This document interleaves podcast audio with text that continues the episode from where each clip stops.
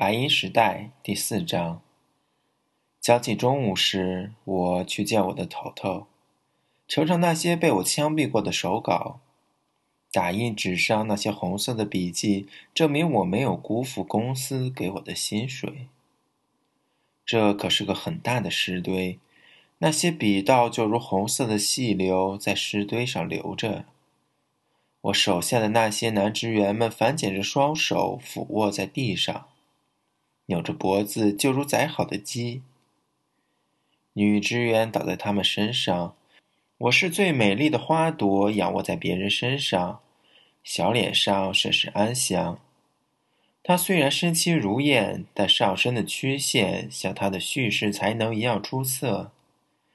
我一枪正打在她左乳房下面，鲜血从藏青色的上装里流了出来。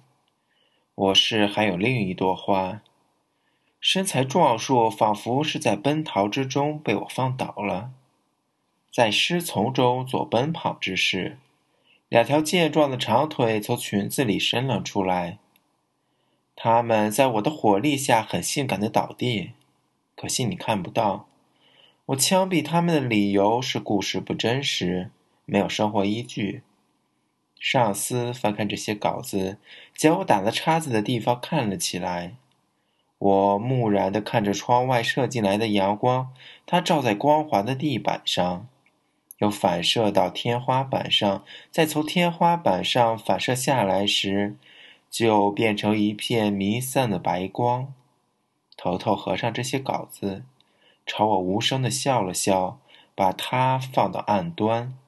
然后朝我伸出手来说：“你的呢？”我呈上几页打印纸，在这些新故事里，我是克利奥·佩奇拉的男丑，或者一条蛇颈龙。后者的长度是五十六公尺，重量是二百吨。假如他爬进了这间办公室，就要把脖子从窗口伸出去，或者爬三到四个圈。用这种曲折委婉的姿势和头头聊天。我期望头头看到这些故事后勃然大怒，拔出把手枪，把我的脑袋轰掉，我的抑郁症就彻底好了。我们这里和埃及沙漠不同，我们不仅是写在墙上的符号，还写着各种大逆不道的故事。这些故事送到了头头的案端，等着被红笔擦掉。红笔涂出一个叉，如你所知，叉是性的符号。头头看了我的稿子以后笑了笑，把它们收到抽屉里。这位头头和我年龄相仿，依旧艳丽动人，描着细细的眉毛，嘴唇涂得十分性感。他把手指伸在玻璃板上，手指细长而且惨白，叫人想起了爬在桑叶上的蚕。他长着希腊式的鼻子，绰号就叫克里奥佩屈拉，简称克。克又一次伸出手来说：“还有呢。”我再次呈上几页打印纸，这是第十一稿《师生恋》。他草草一看，说道：“时间赶在秋天了。”就把它放在案端那叠稿子的顶端，连一个叉子都没打。虽然看不到自己的脸，但我知道我的脸变成了灰色。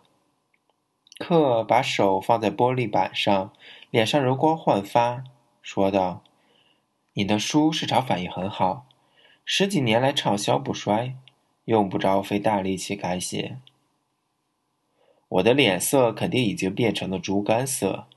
克最懂得怎么羞辱我，就这么草草一翻。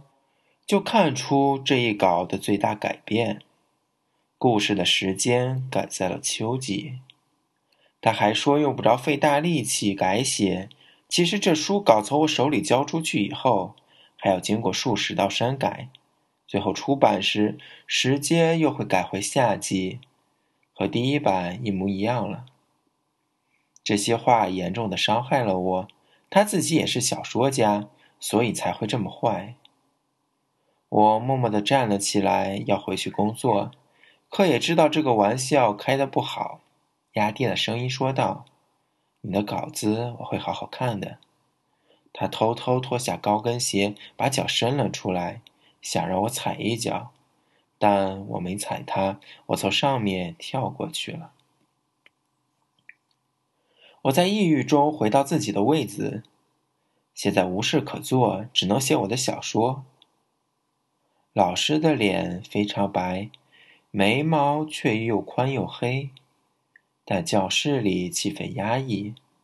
他把问题又说了一遍：“世界是银子的。”我很不情愿的应声答道：“你说的是热寂之后。”这根本不是热力学问题，而是一道谜语。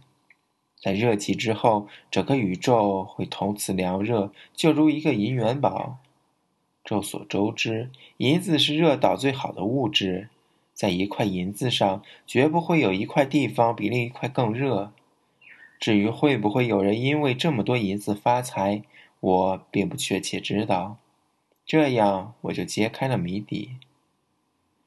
我又把头转向窗口，那里拦了一道铁栅栏，栅栏上盘了一些常春藤，但有人把藤子截断了。所以，常春藤正在枯萎下去。在山坡上，那对松鼠已经不在了，只剩了这面窗子和上面枯萎的常春藤。这些藤子使我想到了一个暗房，这里横空搭着一些绳子，有些竹夹夹住的胶卷正在上面晾干。这里光线暗淡，空气潮湿，与一座暗房相仿。老师听到了谜底，惊奇地挑起眉毛来。他摇了摇头，回身朝讲台走去。我现在写到的事情是有生活依据的，生活是天籁，必须凝神静听。老师身高大约是一米五五，被紧紧地箍在发皱的绸衫里。他要踮起脚尖才能在黑板上写字。有时头发披散到脸上，他两手都是粉笔墨，就用气去吹头发，两眼朝上看，三面露白，撅起了小嘴，那样子真古怪。但这件事情我已经写了很多遍了，在潮湿的教室里，日光灯一明一灭，每次我写出这个谜底，都感到沮丧无比。因为不管我乐意不乐意，我都得回到最初的故事，揭开这个谜底。这就像自读一样，你可以想象出各种千奇百怪的开端，最后总是一种结局，两手黏糊糊。我讨厌这个谜底，我讨厌热寂。既然已经揭穿了谜底，这个故事可以顺利的进行下去。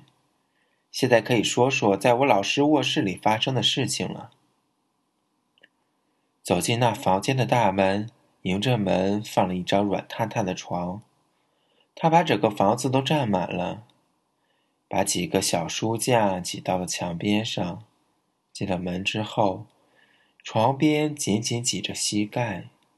到了这里，除了转身坐下之外，仿佛也没什么可做的事情。而且，如果我们不转身坐下，就关不上门。等把门关上。我们面对一堵有门的墙，墙皮上有细小的裂纹，凸起的地方既有细小的灰尘。我们待在这面高墙的下面，我发现自己在老师沉甸甸手臂的拥抱之中。他抓住我的 T 恤衫，想把它从我头上拽下来。这件事颇不容易，你可以想象一个小个子女士在角落里。搬到电冰箱，这就是当时的情形。后来他说：“他妈的，你把皮带解开了！”皮带束住了短裤，短裤又束住了 T 恤衫。无怪他拽不掉这件衣服，只能把我拽离地面。此时我像个带脚的死刑犯，那件衣服像个罩子蒙在我头上，什么都看不见。手臂又被袖筒吊到了半空中，我胡乱摸索着解开皮带。老师拽掉了衣服，对我说道：“我可得好好看看你，你有点怪。这时我正高举着双手，一副缴枪投降的模样。这世界上有不少人曾经缴枪投降，但很少会有我这么壮观的投降模样。我的手臂很长，坐在床上还能摸到门框。晚安。